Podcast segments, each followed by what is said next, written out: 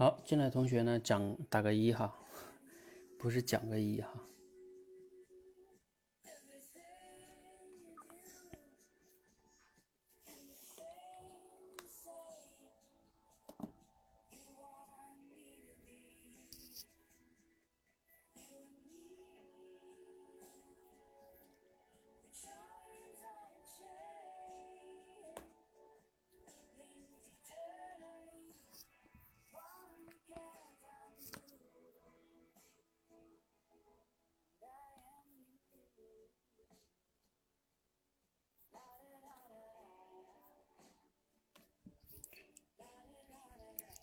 那个大家已经进来一些同学了哈。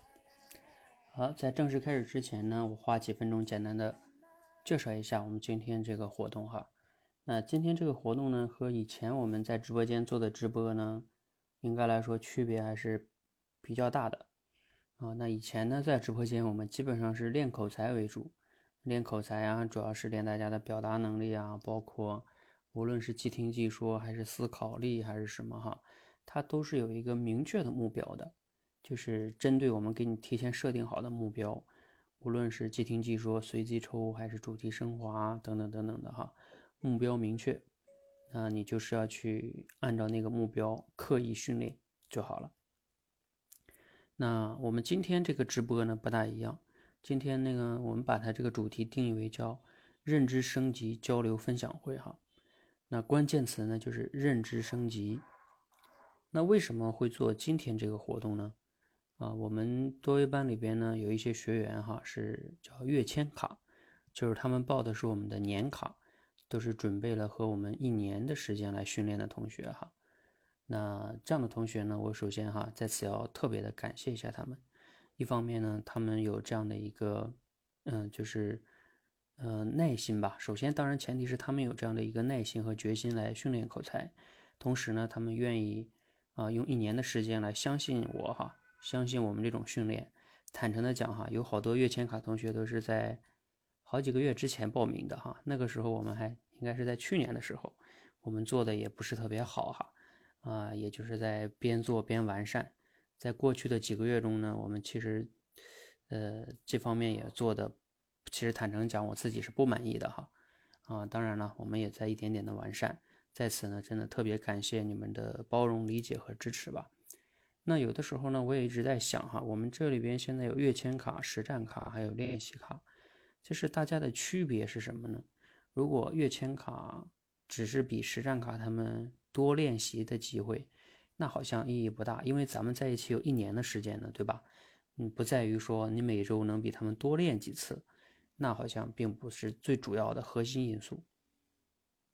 而实战卡目前呢，比练习卡的核心区别是在于呢，实战卡有一些实战的机会，和它的名字比较像，比如说演讲比赛啊，比如说这个畅快聊天的直播间啊，在我们这个喜马拉雅的直播间，我做了很多场这种嗯聊天的在线实战训练哈。那当然，月签卡也是可以享受这些服务的。那额外的另外的服务是什么呢？我也一直在探索哈。那现在呢？我觉得有两点吧，可能是也其实有三点吧，其实有三点。第一点呢，就是咱们今天做的，就属于认知升级啊。第二点呢，是个性化的一些解惑，就比如说你们在成长的路上遇到了一些困惑哈，那可以向我来就是求助吧。我也不能说我保证能给你解决，但是我可以分享一些我的看法，或许就能给你带来一些启发。那第三点就是月签卡的同学呢，可以优先的加入到我们的一些教练团啊，包括运营团队呀，等等等等的哈，嗯，那我们共同的去在做事的过程中去成长自我，这个也是月签卡的一个非常重要的优势。那我回过来再再重要的说一下这个认知升级这个部分哈，那认知升级这个部分为什么重要呢？我在那个口才训练的入门闯关课的第一关里面讲的就是什么呢？叫认知不对，无从努力。这八个字很重要哈，叫认知不对，无从努力。我们以前都听过一句话，叫什么方向不对，什么努力白费，对吧？呃，方向不对，确实是努力可能会白费。但是你会发现，认知不对，你连努力的，就是去哪儿努力你都不知道。这是更可怕的一件事情啊！我在那个认知课里边讲了一个例子哈，就像啊，有的人呢会觉得自己啊什么学历低呀啊，包括我们拿练口才举例子吧，觉得自己性格内向，所以呢口才就练不好。你看哈，当你觉得口才好的人是天生都是性格好外向的人，那你觉得自己是内向，那所以呢这个认知就会导致你，那你也不用努力了，对吧？努力也解决不了。这都不是努力白费的问题，是你不用努力，因为努力也改变不了嘛，所以就不用努力了。这种认知就会限制你的努力，而这种认知在我们成长的路上有很多很多很多哈，啊，工作上的、生活上的、婚姻上的，等等等等哈，你要去想，有很多很多这些认知都会阻碍你的哈。好，嗯，这是关于认知的重要性哈，尤其在今天这个时代，有很多老师啊、平台呀都会讲认知这个词，就是要升级我们的认知啊，怎么怎么样的。认知确实重要哈，嗯，但是呢，我也要说一下，嗯，光有认知肯定也是不行的，就是一个人要想，嗯，真正的获得改变，认知当然很重要，但是呢，他的能力的提升也非常重要，还有。他的一些知识啊、经验的积累、做的事情，这些也非常重要。嗯，不能说单单独的天天在那认知升级、认知升级。嗯，我觉得这也是不对的，因为你天天在那升级，有什么升的呢？你的能力就弱爆了，对吧？你再升，你能升哪儿去呢？啊，所以这个这个，就算你跟马云的认知是一样的，那你没有马云的领导能力，那你还是白扯呀，对吧？你是个天才的什么？比如说这个设计师。那你连画画都不会，啊，那有什么用呢？所以这个我说了，认知很重要，但是不代表认知就是，啊，你就天天在那认知升级，这我认为也不对哈。所以呢，在我们这里边呢，我给大家设定的是每周吧，争取我们来一次认知升级哈。然后这这次的交流呢会轻松一点，就是不是那么的严肃哈，大家也不用被这个表达方面说，哎，我表达的不好哈。我们不是来练口才的，其实我们是来一种思考、交流、碰撞的，并不要求你表达的多么多么好哈。当然，当然，如果你能表达的很好，那当然很好了哈。表达的不好也没关系，不好为什么没关系呢？我们周一到周六不还有好多的那个专门的什么即听即说的训练的嘛，是吧？所以我们表达没没没有好的话，可以在那个训练里边再去练，在这里啊就是交流。啊交流碰撞为主哈，好，这是一个大的前提吧哈。那我们再说一点具体的哈。那认知升级呢，有些人也知道很重要，但是呢，很多人一想，哎呀，那该怎么升级呢？对吧？认知到底该怎么升级呢？这个东西很抽象啊，看不见摸不着的。对，这个东西确实很抽象，看不见摸不着。那怎么样才能去升级自己的认知呢？嗯，坦诚的讲，我也不知道。嗯。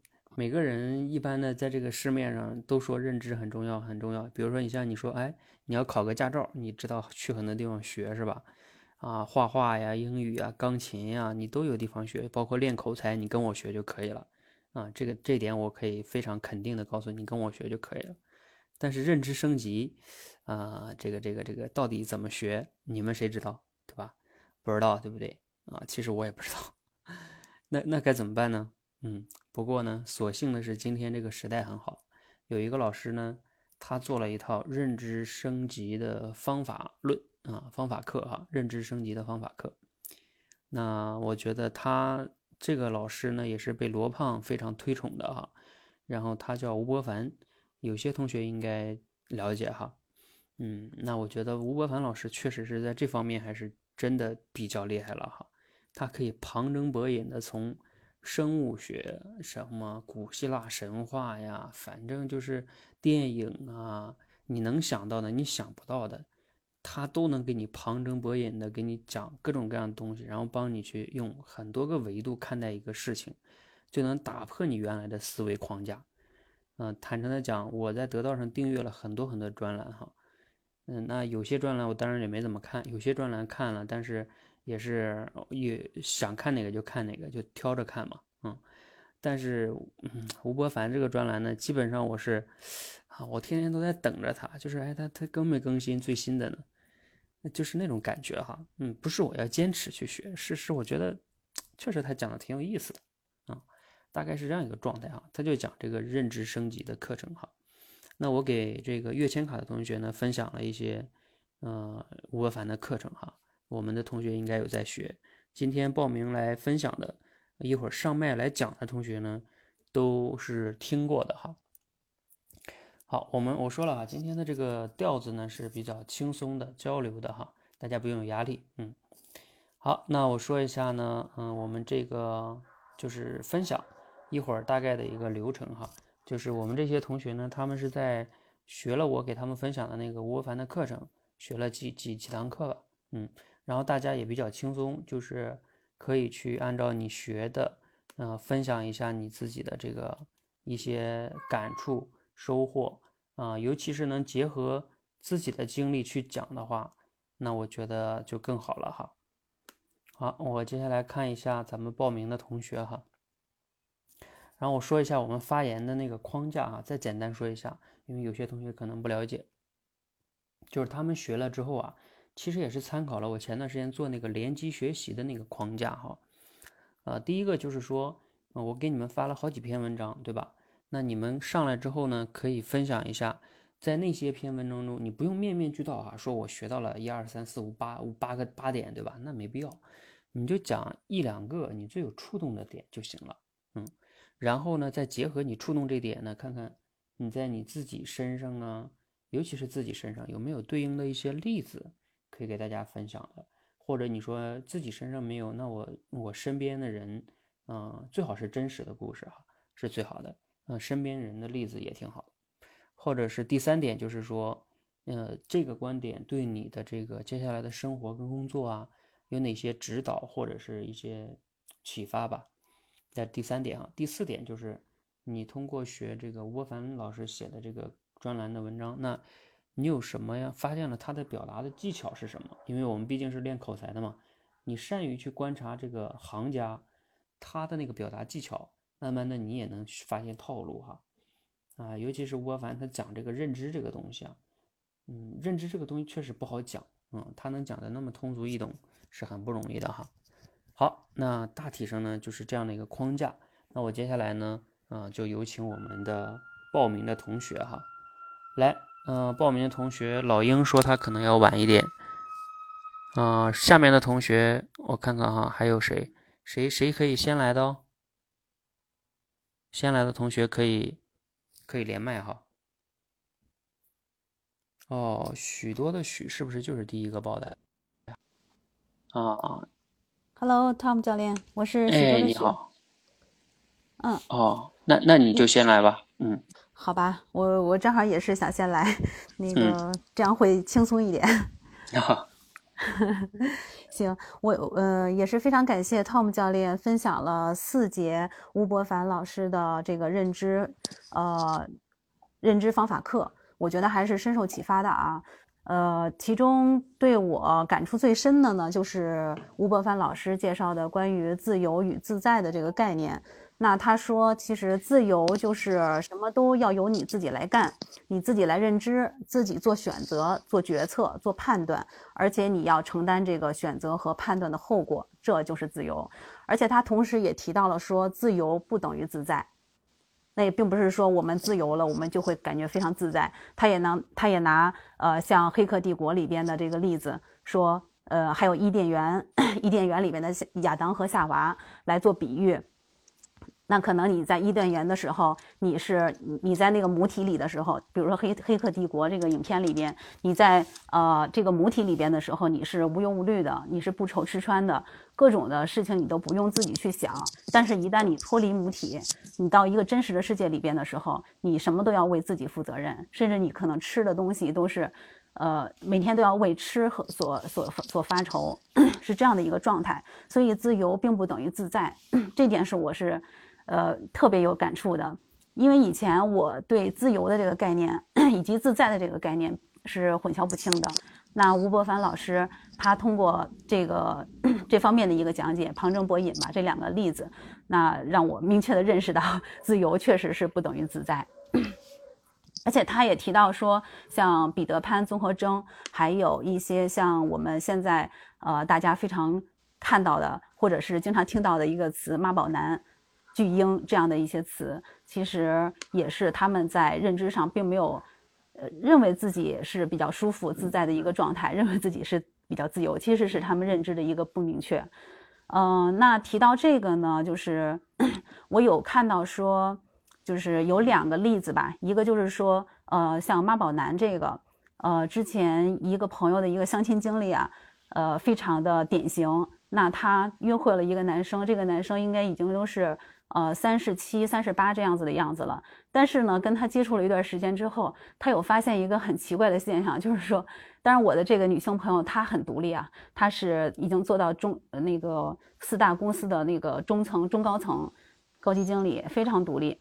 那她，但是她约会的这个男生呢，呃，是国企的一个职员，可能月工资不足一万吧。那他，但是。就是其实是什么事情都还 OK 了，就是有一点是让他非常非常不能接受的，那就是每次约会的时候，这个男生都说我妈说怎么怎么样，我妈说怎么怎么样，我妈说咱们两个应该单独租房子住，我妈说咱们是不是应该可以搬到什么什么位置，怎么怎么样的，就是到了谈婚论嫁的地步，他他总是这样子。后来就是就是这个状态，就让他。一下子认识到，说这个人其实是一个典型的巨婴，典型的一个妈宝男，他自己在思想上是不成熟的。那除了这个，所以所以他果断的跟他就分开了。这是这是一个现象。另外一个现象就是说，我我我所在的公司里边呢，有一些老员工，这些老员工呢。呃，可以说在公司是服役呃十年以上，或者是十五年以上，甚至是二十年的都有。当然，公司有给这些老员工去颁发一些什么忠诚奖呀之类的。但是，如果你仔细去观察，其实大部分的老员工呢，他们的一个状态是，呃，比较比较自在的一个状态。什么叫自在呢？就是说他们在公司里边每天就是节奏也不是很快，呃，然后状态呢很悠闲。然后可能到点来到点走，可能就八小时这样子。然后他们基本上是做基层的，不是说做管理层的这样子。那之所以公司还在用他们，是是因为他们本身对岗位还算比较熟悉，而且公司呃就是这个公司文化，它是不会太去裁退这些，呃业绩还算可以，就是表现还算 OK 的这些员工，认为他们还是比较忠诚的，因为他没有主动去离职，但是。从另外一个侧面上来讲，我们看到这些老员工他的这样的一个状态，我不知道他们是怎么想的呀。但是我看到他们这样的一个状态，可能觉得就是在公司以这样的一个状态去等待退休吧。可能他们大部分人都是这样的一个想法。但是我们再回到呃吴伯凡老师的这个自由与自在的话，我想他们就是自认为非常自在的一个状态，也是他们处在自己的一个舒适区，认为自己在这样。这样的一个环境里边，这样的一个状态里边很舒适，也不想再去有什么突破了。所以这个是我在听吴伯凡的老师的这个课，然后去立刻 头脑里边，呃想出来的呃两个例子。这个是也是给到我一些触动。那因为之前呢，我其实对这块并没有很明晰的一个认识。也就是说，比如说对妈宝男、妈妈宝男他们有什么不好的？他们为什么要是这样的一个状态呢？还有公司的这些老员工。他们每天这样子，反正对我来说，我觉得好像要是我的话，我我至少我我也得往上走走吧，至少奋斗一下吧，到一个什么什么样的一个一个 level 一个等级才才算 OK。那总是那样的一个状态，好像工资也不涨，然后每天都是这样的一个状态，还觉得挺满足的，我觉得挺不可思议的。所以通通过吴伯凡老师的这个呃这个学习，他的这些理论，让我认清了呃。他们现在所处的一个状态是自己的一个舒适区，那这那所以对我的一个触动呢，就是说，呃，我要想进步，那我就应该突破自己的舒舒适区。当我自己觉得自己在工作上也好，或者是在生活上的一个状态很舒服的时候，其实这就是一个危险信号了。那你之所以你你觉得舒服了，但是你可能你在舒服的状态下你就没有进步了，因为呃无知即极乐。呃，认知即痛苦。如果我没有认识到自己的一个呃一个进步程度的话，那其实就是无知。所以，如果一旦认识到的话，自己就感觉到痛苦了，就要去就要去向上走，就要去不断的提升自己。嗯，所以这个是我的一个呃非常大的一个感慨和收获吧。那以后在我的生活和工作当中，呃，也是。呃，根据吴伯凡老师的这个呃这块理论的一个指导，我觉得可以让我清晰的认识到，那我什么时候是在一个舒适区的状态？那如果说我立刻认识到了我是在一个舒适区，那我要怎么去突破它？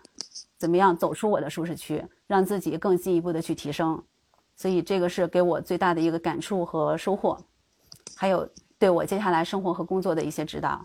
嗯，另外呢，还有一个 就是第四点，按照按照 Tom 老师的这个呃学习框架，那就是作者的一个值得学习和表达的技巧。其实刚才 Tom 老师也有提到说，吴伯凡老师呃旁征博引、多维度的这种这种解解释。是非常让人浅显易懂，然后又深有感触的。我其实也是同样的一个感觉。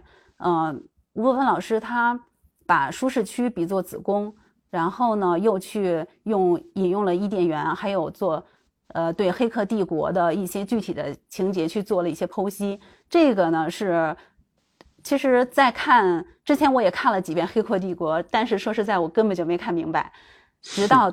看了对，直到看了，呃，吴伯凡老师对《黑客帝国》的一个剖析，哦，原来是这样子，我才恍然大悟，就是，就是确实是非常非常的透彻，让我一下子印象特别特别的深，然后也有这个冲动，我我一定要再把《黑客帝国》再去看一遍，然后再深刻的去体会一下。啊，这个是我觉得以后对我写作上面或者是一些呃表达上面都是非常好的一个范例。嗯，好的，谢谢汤姆教练，我就先分享到这儿吧。嗯，好吧，这个许多的学，你这个一不小心就讲了八九分钟啊，而且讲的这么 流利。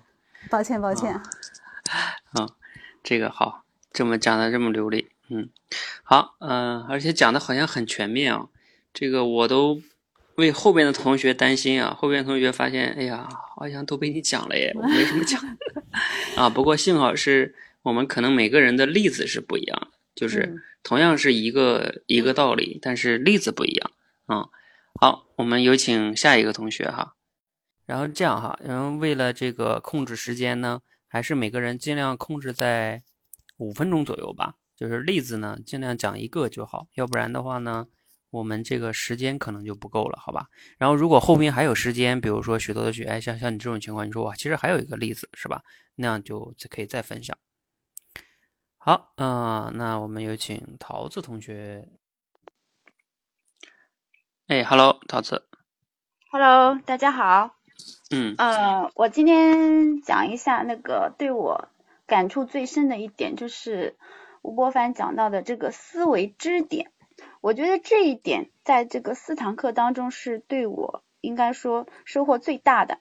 吴伯凡在说到这个思维支点的时候，他说我们在增加认知的时候，并不是在既有认知上加码，而是从自己既有的认知上去抽身，去看自己的思维方式，看自己的后脑勺，看自己到底在干什么。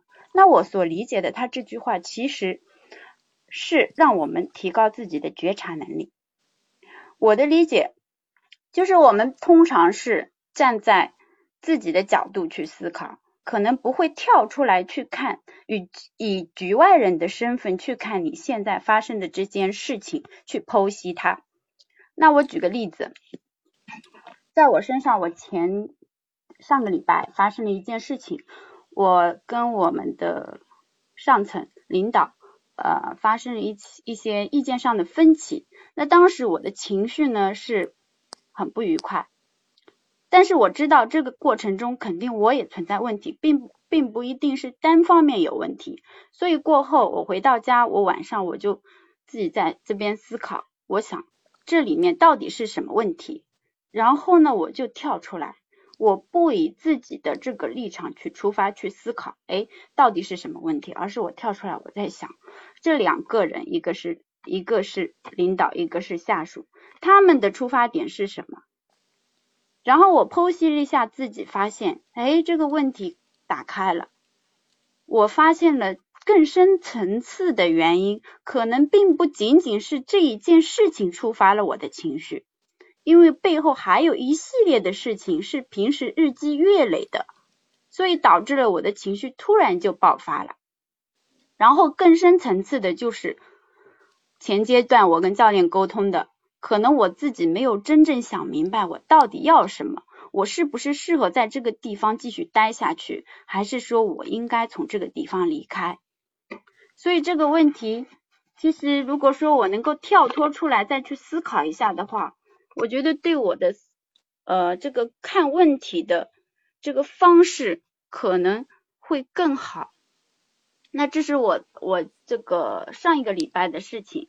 那我想在今后的工作和生活中，如果说我们我能够时时刻刻去觉察自己的行为，发现自己的问题的话，那我可能会立刻去修正我自己的行为，或者说以此为一个切点，去认真的思考到底自己接下来该怎么做，去怎么去开展工作，甚至是怎么去。呃，规划自己未来的这一个路，以及呃，回到那个最初的问题，我到底是应该在实体去修炼基本的能力，还是说投入到教练的这样的一一种事业当中来？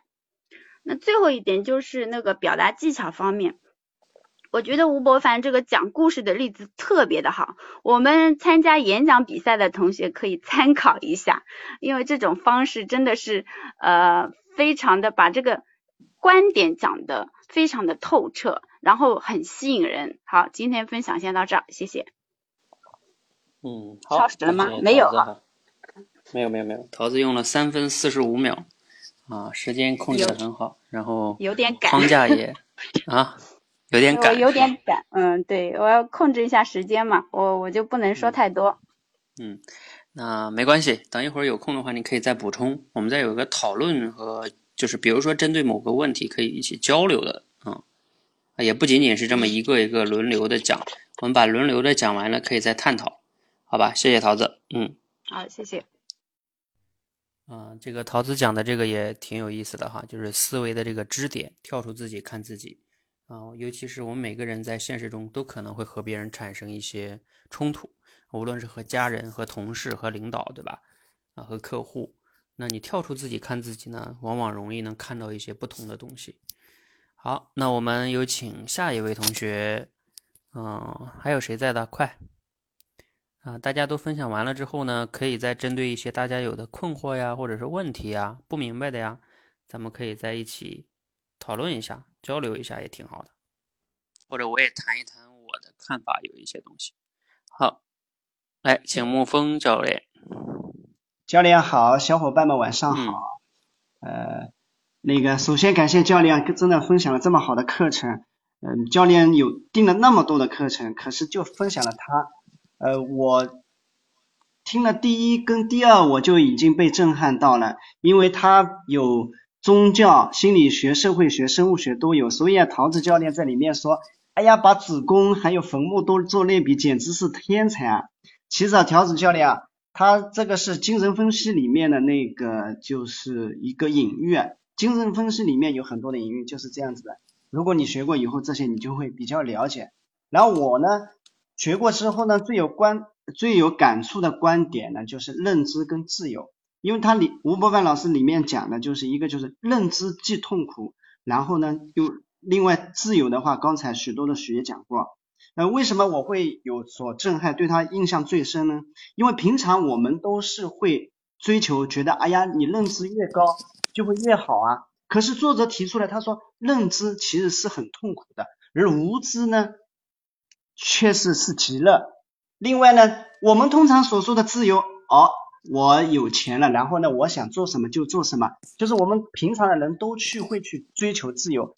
可是吴伯凡老师说的自由，哎呀。其实自由它是有代价的，因为呃自由即意味着我们自己去判断，自己去选择，然后呢这个后果我们自己要去承担。哎，这个的话跟我们平常的认知啊就颠覆了。所以在这个这样的情况下呢，我就是我就会问，我就会问我自己，呃那些马云他是不是认知很高呀？马化腾、罗胖他们认知肯定是非常之高的，那难道他们就是他们会很痛苦吗？我想了想，其实他们痛苦会肯定的，可是为什么我们就是察觉不到，也感觉不到他们很痛苦呢？感觉他们就很强大呢？所以我就我自己就觉得，因为他们有承受痛苦的能力，他们也知道很痛苦，可是他有这个能力，他意味着他们能够承担更大的责任。这也是我们人啊有一个哲学问题，就是哎，我们从哪里来？那我们到哪里去？然后我们的人生意义又是什么呢？其实我自己会发觉，我们的人生意义很多就在于责任。我们可能从从小的时候，我们没有痛苦，就是很快乐，因为我们责任不大呀，对吧？那我自己身上的例子，呃，就是很明显的对比是什么呢？就是毕业前后，还有跟那个创业前后。当我毕业前的时候呢，因为我在读书的时候，我的责任不大，钱都是父母给的，学费父母交的，还有生活费父母给我，哎，我就感觉好像没有太大的压力。可是当我毕业之后的时候，因为我是一个外来的人员，到一个新的城市打工，哎，我就发觉，妈呀，我的压力就瞬间就大了。我自己要租房子，还有我自己要那个自己的开支都要自己来，嗯嗯，工作的压力也也在。然后呢，我又不敢再，比如说也不好意思再去家里要钱了，对吧？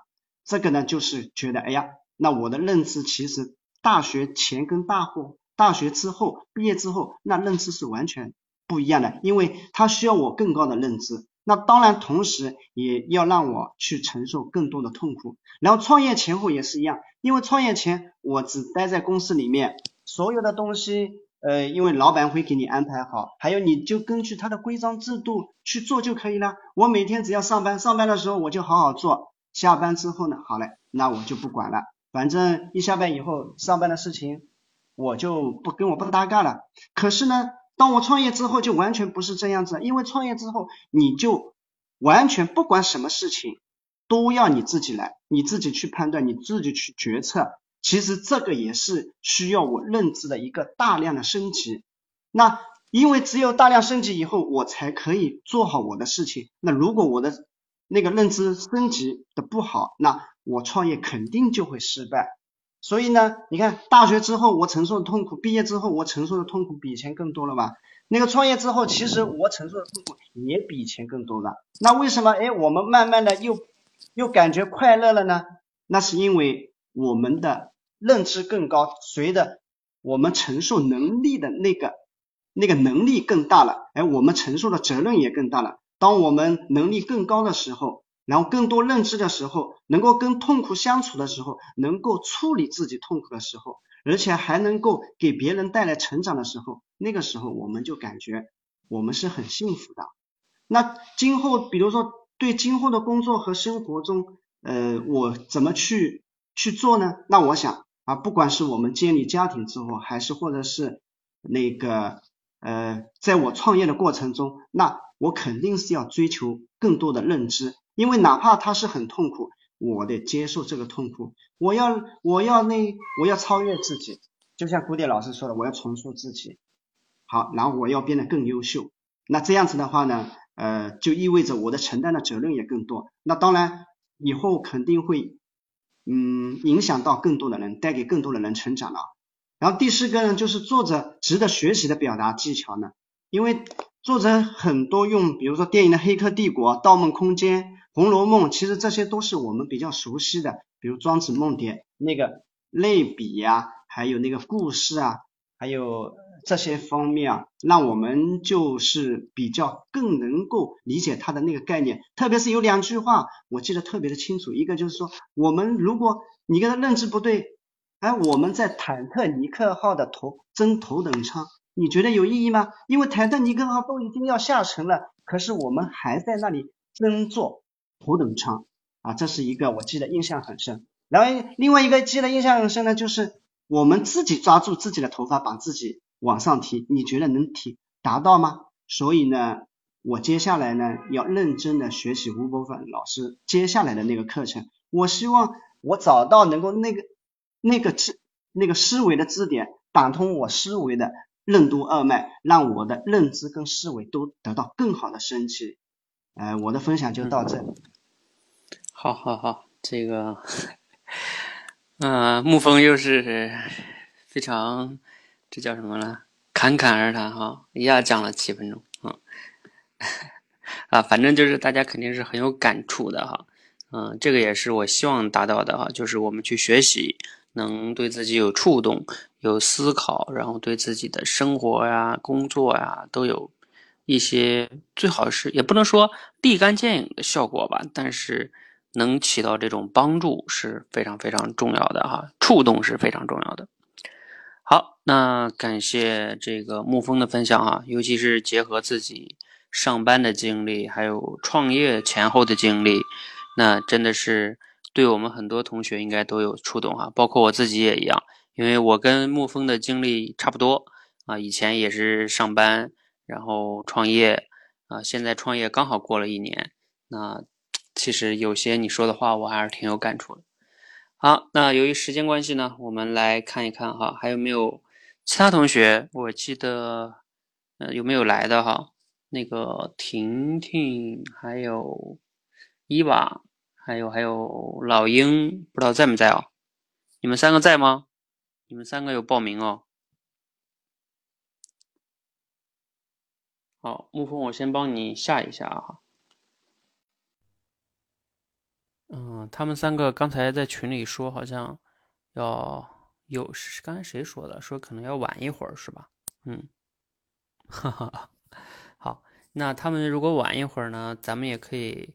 啊，聊一些其他的东西，啊，看一看你们还有没有什么这个学了这个部分有没有什么问题的哈，然后咱们可以探讨，包括你们听的同学哈，可能因为你们没有看文章，所以呢会会，但是我相信你们应该也能，就是从他们的例子中能学到很多东西了吧，嗯，好啊，大家有没有什么问题哈？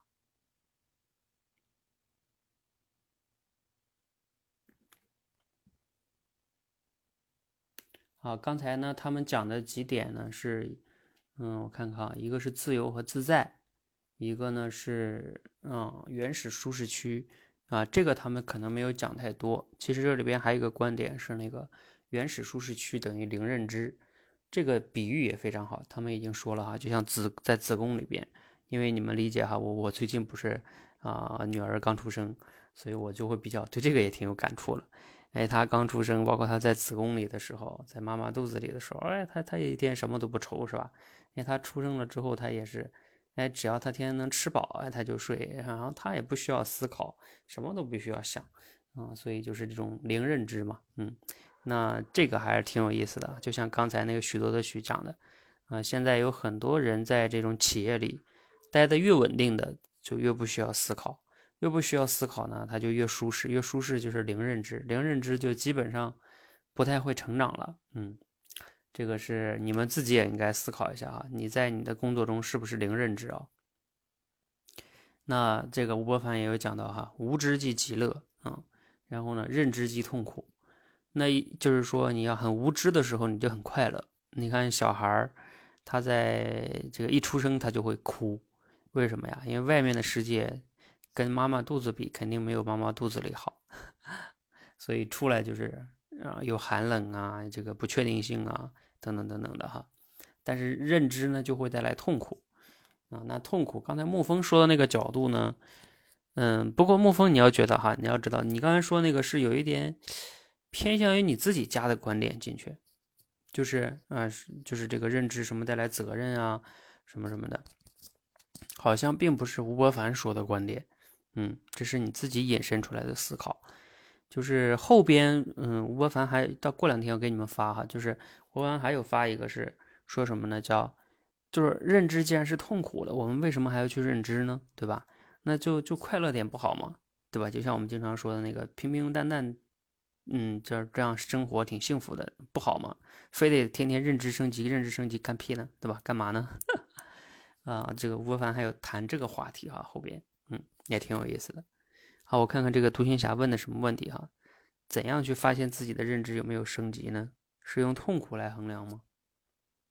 啊，应该不只是单一的维度吧？呃，哎，对，这个独行侠问这个问题也挺有意思的哈。嗯，怎么样才能判断自己的认知有没有升级呢？是用痛苦来衡量吗？啊，这个问题呢，我觉得，啊。这至少痛苦应该是一个一个一个维度吧，嗯，但肯定不是所有的维度都是用痛苦，你有多痛苦你就怎么怎么样哈，这不是这样的哈。嗯，那那我觉得后边啊，再往后我可以稍微透露一下，吴凡后边还讲过一个叫矩阵式认知，就是我们要打造自己这种矩阵式认知。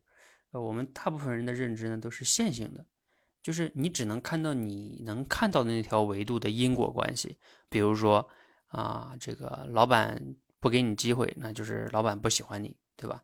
然后怎么怎么样，或者老板更偏向什么怎么样的，就是你的这个认知就是这样一个维度。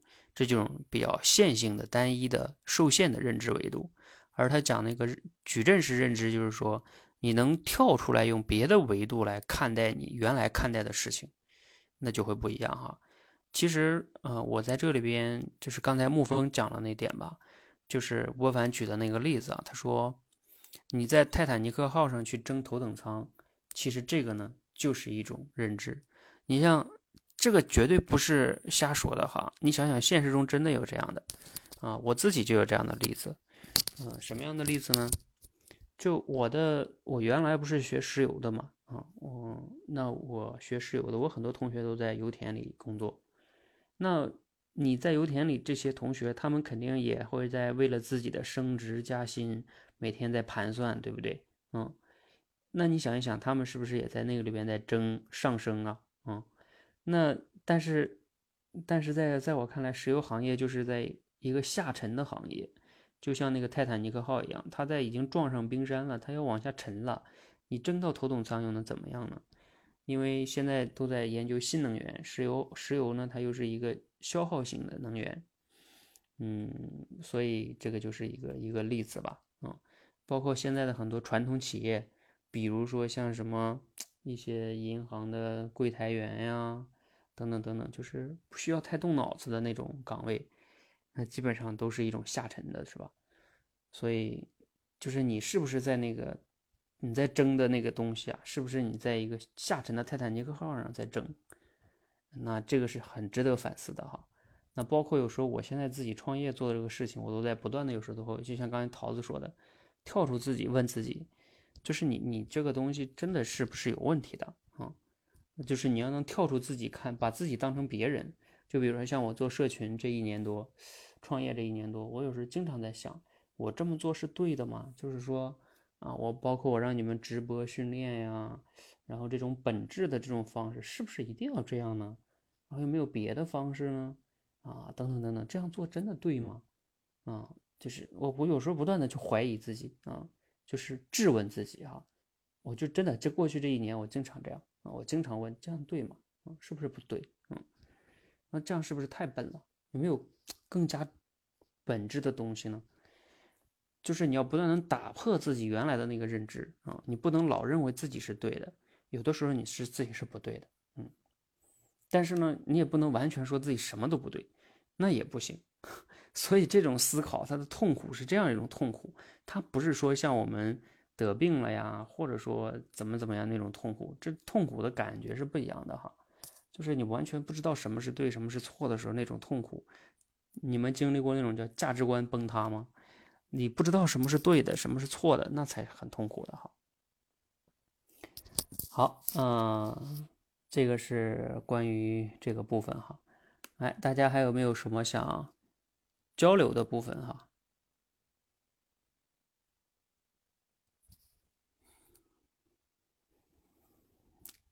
刚才这个桃子好像有点讲的意犹未尽哈，桃子还有没有什么补充的？因为你讲了三分多钟哈，你最守规矩啊。这个这个豆家大院同学问每天都有直播吗？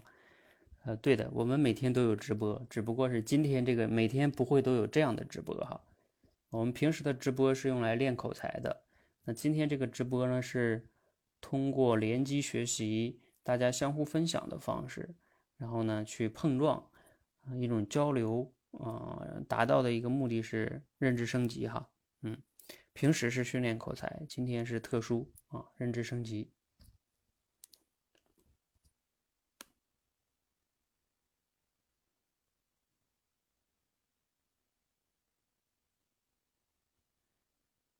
啊，对对对，我们有有群哈，嗯。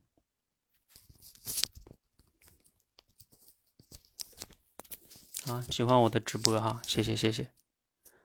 好，那你们还有没有什么想要探讨的话题啊？或者你们谁其他有没有什么问题？嗯。啊，我们那个群都是付费学员的群哈，所以并不是谁都可以进的哈。来，你们听的同学还有没有什么疑问的哈？也可以提一下。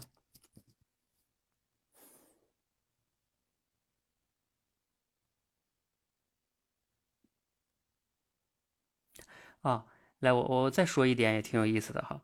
这个吴伯凡在中间还讲了一个叫回归母体，就是是每个人的根深蒂固的本能。这里边是什么呢？啊，就是碰到一些挫折呀、挫败的时候，很多人的第一反应就是我不玩了，对吧？我退出。这个也也挺有意思的啊。就是像像我们这里边有些学员跟我们练口才的过程中也有这样，就是碰到自己。就是觉得自己练不好了呀，或者怎么样的，就，呃，我不玩了，对吧？我逃，我我不跟你们玩了，我就逃了，对吧？逃避了，呃，其实就是这种一种心理哈。就是我我说这个是不是说怎么样哈？是想说你要理解你自己的这种逃避的心理，这是你的本能，就是因为我们出生的时候都是那么舒服的状态，每个人其实，在潜意识里边都喜欢那种比较舒服的状态。但是因为我们又是人类，人类它跟动物呢，它又不一样，对吧？动物你看，你比如说像猪啊什么的，它吃了睡，睡了吃，它肯定也不会去想猪为什么要活着，对吧？它反正就那样，嗯。但是因为我们人类呢，就是在你们要是看过《人类简史》啊，也推荐你们看看那本书《人类简史》，你就会发现人他跟别的动物不一样，是它发生了这个认知的，就是大脑发生了变化。我们会去思考为什么啊，然后这些东西，所以我们才人之所以成为人，就是因为我们会思考这些，其实是没啥用的东西啊。但是呢，没有办法，就是我们人类发生了认知升级，然后导致我们会思考这些东西。但是啊，但是我们的本质还是动物，我们也是从我我今天还在听一本书，就是说我们是从原始的那些动物进化过来的嘛，我们以前跟那些普通的动物没什么区别。就是后来我们慢慢的发生了这种变化，但是我们本性里的那些东西都还存在，理解吧？就是这种思考的这个变化，这才几万年，就是人类有从人类进化出来，按照我记得那个尤瓦尔哈利讲，才八万年，八万年哦，太短了，整个的这个地球史都都多少亿年了，然后生物演化史也可能得有。可能几千万年、上上亿年了，而我们人类才几万年的历史，太短了啊！所以，嗯，我们现在的很多痛苦都是在于，一方面呢，我们有自己的这个意识；，另外一方面呢，我们有动物的那些本能，就是喜欢好吃懒惰呀，嗯，对吧？遇到问题喜欢这个逃啊、退呀，啊，不玩了啊。但是，一方面呢，我们又是人，对吧？渴望。这个叫什么呢？独立、自主、自由啊，这些东西，所以这二者就会产生冲突啊。这个冲突，在我看来才是认知的这个叫，就是认知的这个痛苦所在。因为有冲突，才会有痛苦。如果你仔细想想，你的世界没有冲突，其实就没有痛苦，你想要的全能实现。你明年想创业，立刻成立个公司，然后呃，公司做的风生水起，对吧？一年之后。就有人给你投资，然后呢，三年之后上市，你一切和你想的完全一样，对吧？你想啥来啥，没有人才，你明天在网上随便写一个就就来人才，是吧？没资本，明天有人排号给你投资，对吧？没有宣传啊，各种媒体来找你给你宣传，那你你你觉得你还痛苦吗？对吧？你想要什么就来什么，那就没痛苦了。所以我在我看来，认知的这个痛苦就在于，就是现实和你想要的那个不一样。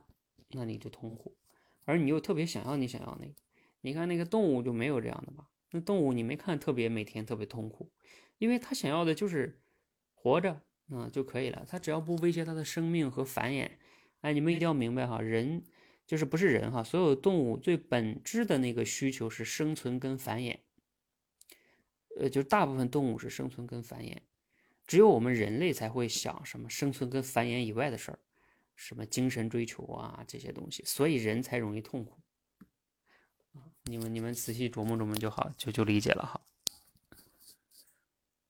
嗯，好啊，还有一个部分啊，因为我给你们发了四个四个哈，还有一个是吴伯凡就讲的第三个，他讲的是你眼前的世界是真实的还是虚幻的，对吧？他就说这个《黑客帝国》里边也有一个红色药丸跟蓝色药丸啊，你到底选择真实的世界还是这个虚幻的世界哈？嗯。啊这里边还有一个，他也讲了一个挺有意思的，跟那个泰坦尼克号那个差不多。就是说，你在奋斗之前啊，你要选择一个向上的电梯，你别上一个向下的电梯在那奋斗，跟那个泰坦尼克号那个例子是一样的哈。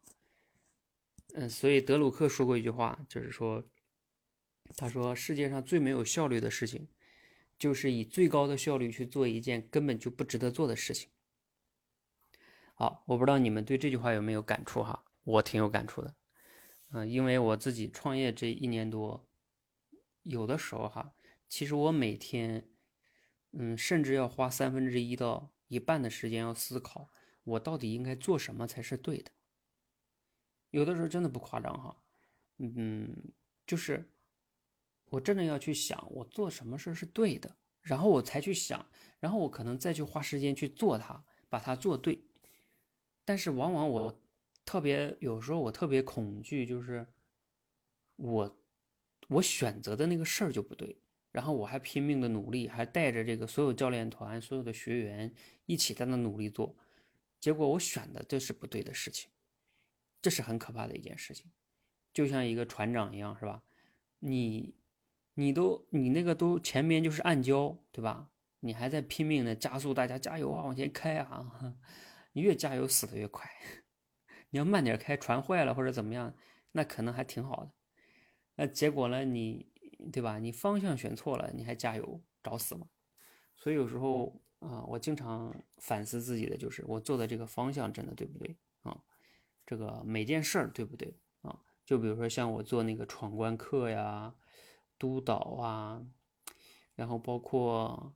这个我们的直播直播的体系呀，嗯，等等等等啊，我都在想这样做是不是对的。然后不管我先不说我做的对不对，做的好不好，先先想做的对不对，是不是在做一件对的事情。所以这一点也特别有感触哈，嗯，你看这里边他还举了一个例子，就是 IBM 的那个，他举了他那一个 CEO 叫郭士纳，他那个郭士纳说他在 IBM 期间做了一件最关键的事情，就是。他结束了一场昨天的战争，这个挺有意思的哈，就是他结束了一场昨天的战争，就是那个战争其实已经打完了，如果你还不结束，那都是昨天的战争了，你还在那今天还在打，其实已经不打了，已经没有意义了。但是还要还打的话，那是很浪费精力的。你打赢了又怎么样？那战争都过去了。那这个呢，其实在我们普通人的例子中也有的哈。比如说像，嗯，比如说像我原来在油田行业上班的时候，那我明知道这不是我想要的一个战场，是吧？那我如果还不能放下的话，为止还在那儿，怎么怎么样？那不就是昨天的战争吗？赶快放下。包括我后来出去上班，嗯，后来辞职创业之前也是这样，就是能放下那些过去的那些战争。也许在那个原来那个战斗中，你可能还是英雄呢，但是对不起，那个战争已经结束了，你要从你的英雄中出来，然后呢，去过一个新的战场，啊，这个其实有时候挺难的。嗯，好，那这是大概吧，是这样的一个状态哈。哎，那个我们其他报名的几个同学有没有进来哈？嗯，呃，伊娃，还有。老鹰还有婷婷哈，啊，对对对，就像易容问我的那个，嗯，昨天晚上他问我为什么我每日分享那个我都分享了两百多期了，对吧？为什么不分享了？啊，其实我前段时间哎也挺纠结的，就是做那个每日分享的时候，我后边从医院回来的时候，我确实在医院那那两周是没有太多时间，有时候没空分享。等我回来的时候，其实我有时间，但是我后来不分享了。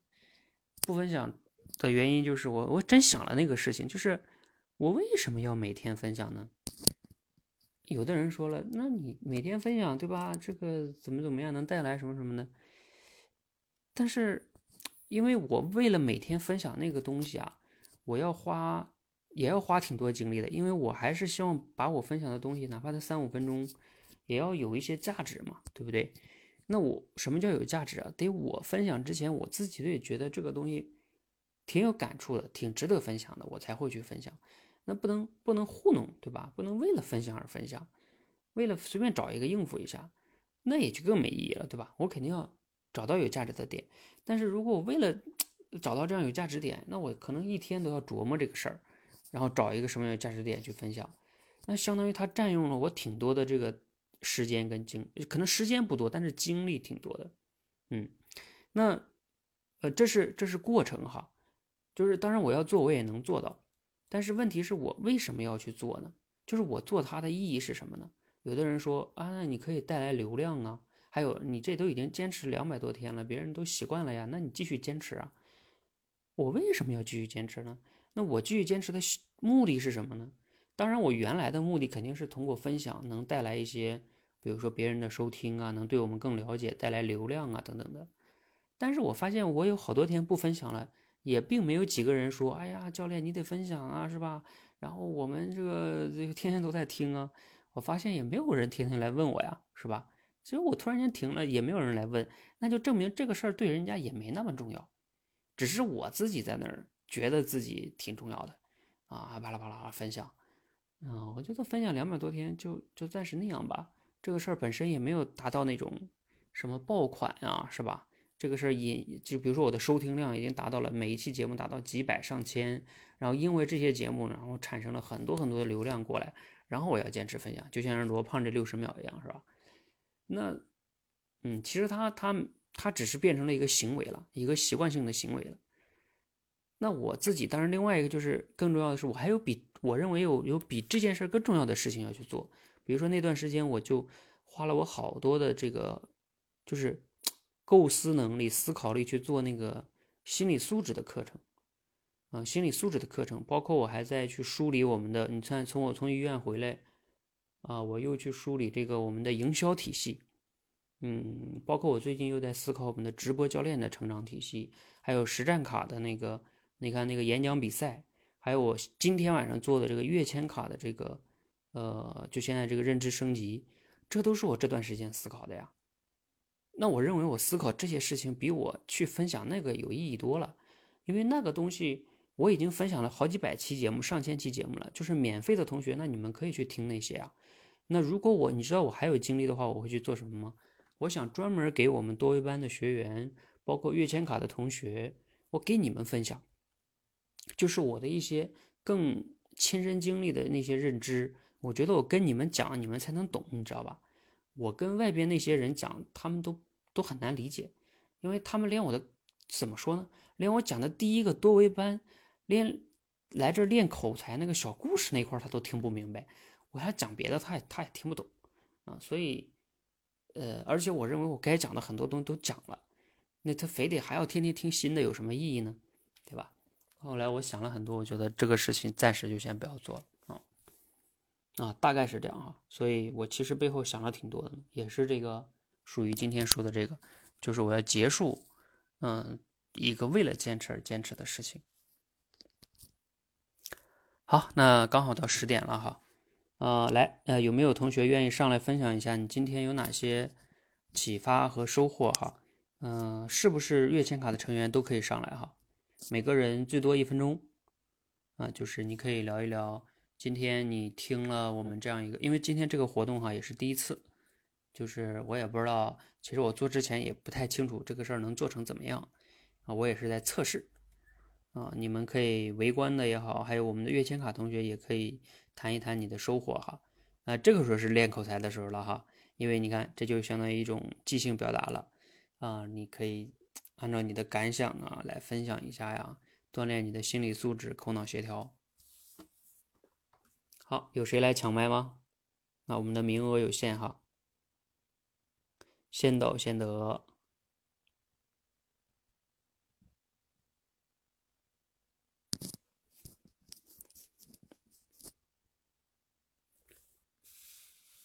啊你们都没有感受吗？还是突然间让你们上来讲又不知道讲什么了呀？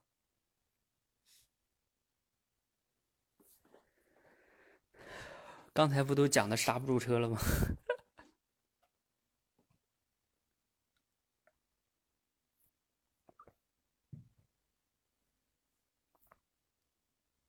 哦，天那边！哎，我怎么没申请？啊，哎，教练好。啊，哎，你好。啊，我我我是谢威，呃，是这样的，刚刚才我在那个回来的路，我现在刚到家，我刚才在那个回来路上，我听的大家都在这个分享，因为我好久就是没有参与我们这个直播了。嗯，所以所以刚才你说的时候，其实我并没有准备好，我就想着，呃。因为好久没有没有参加了，然后就参加了，啊，讲一下吧。嗯，首先就是那个吴伯凡这个这个课，我每天也在坚持着听。大家刚才讲的，呃，都很到位，都讲的非常好。我感觉我肯定讲不那么好。然后，然后一点就是，呃，好像刚才是是谁提了一下那个认知的，呃，怎么判断自己是不是认知在升级？那个他说的是痛苦作为一个。呃，标准。刚才教练你也讲了，他说你说的是痛苦作为一个维度，我非常认同。嗯，后来的后来几期那个吴伯凡好像也，吴伯凡老师也讲了一下，其实认知是一种工具。呃，判断有没有认知升级，我个人认为是他有没有去解决这个实际问题，这个可以作为一个呃判断的一个重要的标准。其他的的话，并不能说是为了认知而认知，应该是为了解决实际问题而认知。我是这么想的，这个这个这个问题。然后今天的那个后面，我我可能我听到的后面几期啊，就是是昨天的还是今天的，有一个那个呃认知同心圆结构那个，我那个那个这个感触没蛮大的，可能后面其他同学还没听到，因为我是订阅那个课程了。他说的那个认知同心圆结构，他就是说你在一个工作上的一个能力，并不是局限于你这个工作。它可以扩展到像其他，就是它这一个技能可以扩展到其他的那个呃技能上。他举了一个例子，就是说，比如说一个举重的运动员，然后他举重的这个技能，并不是说只只限于举重，它可以用来扛麻袋，可以干很多事情。所以，我们我我们在工作的时候，不能局限于我们呃认为工作需要我们的技能达到就完了。其实我们这个技能要想到往其他方面的一个迁移的一个能力，然后把这个能力给练好，还可以做很多其他的事情。这作为一个呃打开思路的一种方式，我个人是这么想的。嗯，教练，其他的我我我先这一会儿，因为我没有组织，我想不了想不了太多了。嗯嗯嗯，好，对，嗯，能讲多少算多少哈，也是一种锻炼哈。因为谢威也是我们的年度卡成员哈，而且他也在学这个吴伯凡的认知课，是在我发起这个事儿之前，他也就学学了哈。嗯，对，这个也是非常好的哈，以后可以多来交流哈。嗯，对对，因为我最近确实因为快高考了，我时间确实好紧一个，现在看到小伙小伙伴都在进步，我好着急一个。没事，理解。高考是六月，呃，还六月八号，还有一，嗯嗯，不到一个月了嘛。啊，不到了，不到了啊，还有大概二十那你就先以那边为主嘛，嗯嗯，我尽量吧，我尽量调节我的时间吧，嗯，好好好，谢谢谢威，嗯嗯，谢谢教练，谢谢教练。好，还有其他小伙伴要分享的吗？嗯，糟了糟了糟了，这个谢伟，我一猜，咱们这样一讲完，别人就会说你是高中生。哎，这个许多的许，你可以认知升级一下。他除了是高中生以外，他还可以是什么？就是他肯定不是高中生哈。就是，嗯，你打开你的思维，你看你的第一思维反应就是，哎，他是个高中生是吧？啊，哎，你看他又来想了一个高中老师，嗯，高中老师也算吧，是吧？嗯，但是他其实是一个。做 K 十二辅导的这个培训学校的一个应该是运营管理人员，所以他具体他其实也不是一个老师，他不教比如说高中的具体的某一个课程，他们那个学校啊，据我了解应该是这样的，是吧？谢伟，就是就是你在那学校负责一些管理工作，所以所以呢，因为学校很忙嘛，所以他也很忙，啊，你看你们的第一反应，这就我刚才说的，就是那个矩阵式认知。啊，对，也带一点课哈，对对，它主要是校区运营，嗯，好，还有没有同学要分享的？那如果没有了呢？咱们今天就到这里哈，然后请到我们下一次呢，下一周吧。然后我们平时呢，就是我把那个课程呢发到群里，大家来学习啊。当然，你们平时要是有疑问呢，也可以在群里边交流哈，不一定非得到周末了再来讨论，好吧？然后一会儿我可能就给你们再发一些新的课程，那把前面的课程呢，好好的去理解一下。其实我为了理解他的课程，我都把他们的课程。把这个吴伯凡老师的课程做了提炼总结了，嗯，那这样的话呢，会理解的更透彻一些哈。当然，我也建议你们也可以做。好，那我们今天呢就到这里哈，啊，感谢大家的围观的同学啊，还有今天来参加直播的月签卡的同学小伙伴哈，啊，这是我们第一次的尝试哈，这是一种就是目的呢是认知升级。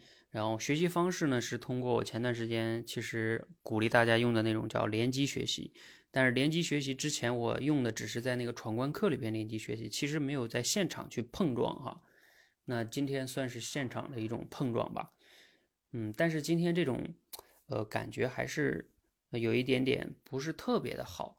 它的原因在于不是特别好的原因，是因为我们是单个人在分享，就是桃子讲完这个许多的去讲，然后呢。呃，沐风讲啊，讲讲完了就讲完了，他还是缺乏一个同样一个观点的不同的角度的碰撞，可能也挺有意思的哈。嗯，所以以后我可以再想想啊，也就是我再认知升级一下哈，啊，看看这个事情还可以怎么玩会更好一点哈。你知道我每天都在不断的这样认知升级，比如说我们那个闯关课该怎么闯关呀，该怎么挑战大家呀，是吧？啊，主题升华呀，什么的什么的哈，啊，都是这样的哈。对，就是这就叫认知升级，就是你能跳出你原来的思维，然后问自己，一定要这样做吗？其实可以不一样的呀，可以不这样的呀。嗯，那那就是一一种打破哈。好，嗯，总之了，就是你养成这种认知升级的这种思考习惯的话，你就会对你现实生活中的你原来哈困扰你的那些事情啊，那些。生活中的烦恼也好，工作中的难点也好，也许你跳出自己看自己啊，你很多的烦恼困难都可能变得叫叫什么呢？一下子就解决了哈啊！以前我看那个《三体》小说里面有一个关键词叫降维打击，就是你换一个维度去看的时候，你可能换了一个更高维度去看，那你去解决那个问题的时候，完全就是摧枯拉朽似的，可能就把它解决了啊，或者是你根本就不用解决它啊，因为它根本就。当你从换一个维度看的时候，它根本就不是问题，啊，那你看啊，你原来在那儿对吧，花了很多精力，想了很多办法也解决不了，哎，你如果换个维度，发现不需要解决它，那你岂不是就很好了嘛，是吧？好，所以这都是认知升级，它有可能会带来这种突变性的这种，呃，就是人的这种努力吧，就是你在很多方面的这种改变是跃迁式的哈，跃迁式的，这是它的价值。但是呢，我也要提醒大家哈。不要太迷恋它，因为你的人生也不能完全靠认知去改变的，还是需要靠踏踏实实的努力，还有这个提升你的能力啊，包括协作呀，等等等等哈啊，认知只是其中一个非常非常重要的因素，但不是全部。好，那今天呢我们就到这里哈，希望我们下周再见。好，今天到这里，谢谢大家。